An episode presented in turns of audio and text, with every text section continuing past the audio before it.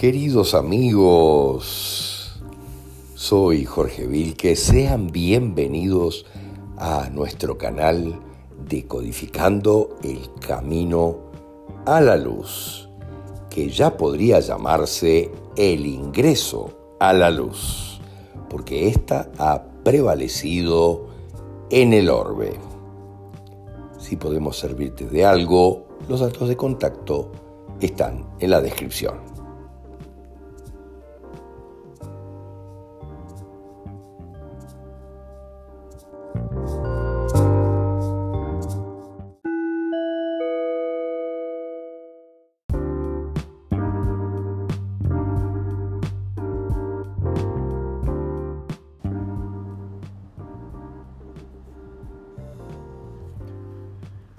Días atrás, transitando por una pequeña calle de Parada 5 de Punta del Este, me encuentro con este logo de una, entre comillas, famosa marca automotriz parado en la calle en gran tamaño y negro sobre blanco, algo que a nadie puede dejar dudas de, qué estamos hablando.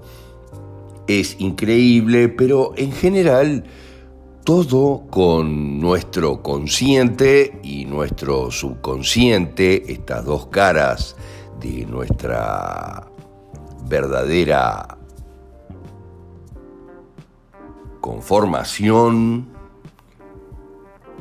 queda totalmente claro, pero nadie registra, o la mayoría de la gente no registra estas cosas a nivel racional verdaderamente.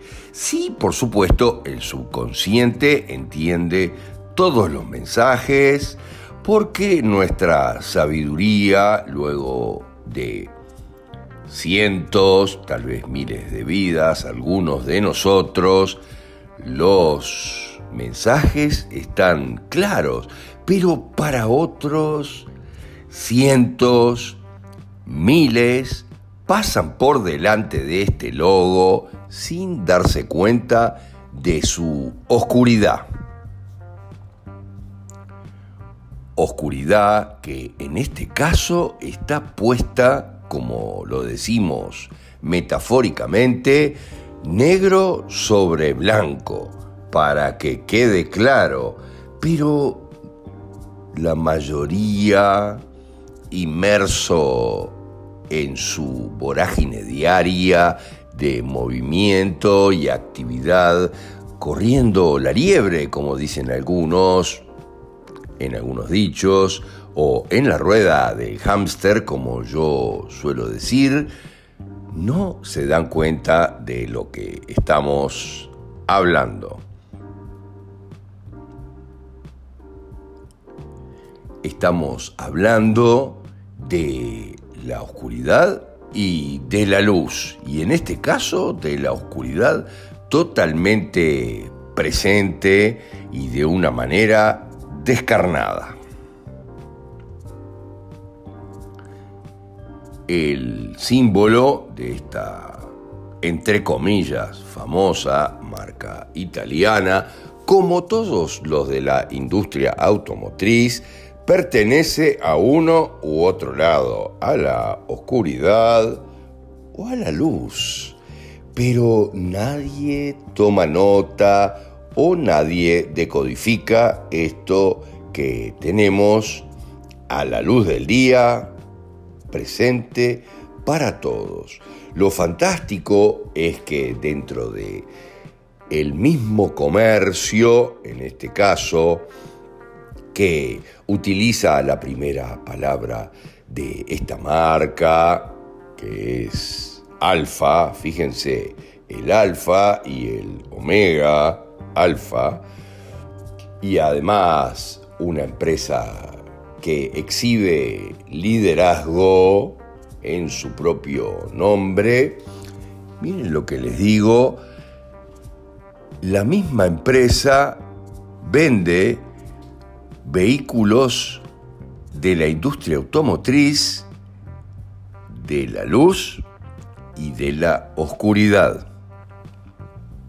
Por eso tiene algunos vehículos con la estrella de tres puntas, algún otro con la de cinco y algún otro con el fantástico tridente. Miren lo que le digo, porque del mismo origen, obviamente, tenemos marcas siempre en todo lo que vivimos exactamente lo mismo a nivel deportivo, a nivel comercial, a nivel de la indumentaria, a nivel de absolutamente todo, tenemos presentes una cosa y la otra. Nadie pasará por alto, por ejemplo, que este mismo símbolo, de alguna manera, Aquí estamos hablando siempre de los reptilianos, de alguna manera. También está presente en la indumentaria con la, entre comillas, famosa ropa del lagarto, ¿verdad? En francés, Lacoste. El cocodrilo, que es exactamente lo mismo. Esto es fantástico porque en este caso es sumamente claro el sentido del símbolo y la pertenencia puesta en la puerta de un auto de tamaño mayúsculo. Un reptiliano alimentándose, como lo vamos a ver más adelante, con infantes, para no utilizar una palabra que pueda ser censurada, porque todos los radares y los algoritmos están trabajando al mil por ciento del lado de los oscuros.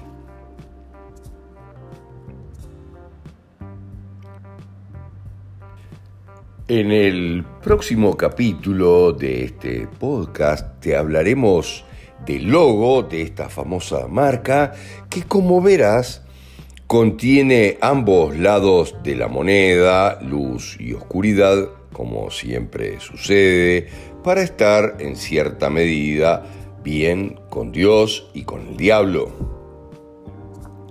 Pero en este caso está sumamente claro porque se preocuparon de poner sobre el auto solo una cara de la moneda, directamente el visione, que se describe como una serpiente con cabeza de dragón que está devorando un hombre, aunque en la mayoría de las representaciones en lugar de aparecer un hombre, se puede ver obviamente un infante. Así que lo que ves saliendo de la boca en el logo no es ni la lengua ni una llamarada de fuego.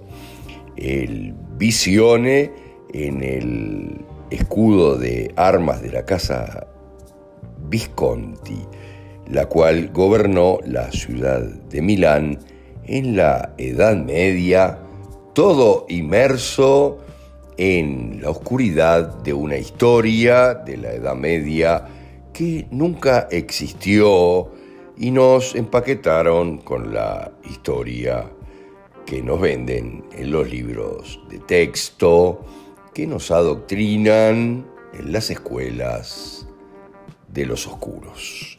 Por eso decimos en el título en qué planeta o en qué planeta que por otros del otro lado, del lado luminoso, llamaron orbe, perteneciente a los B, que los oscuros le habían puesto con su nombre los pales, el pa, la neta, ¿En qué planeta crees que vives? Todo está negro sobre blanco, como en este vehículo, a cada paso en nuestra vida.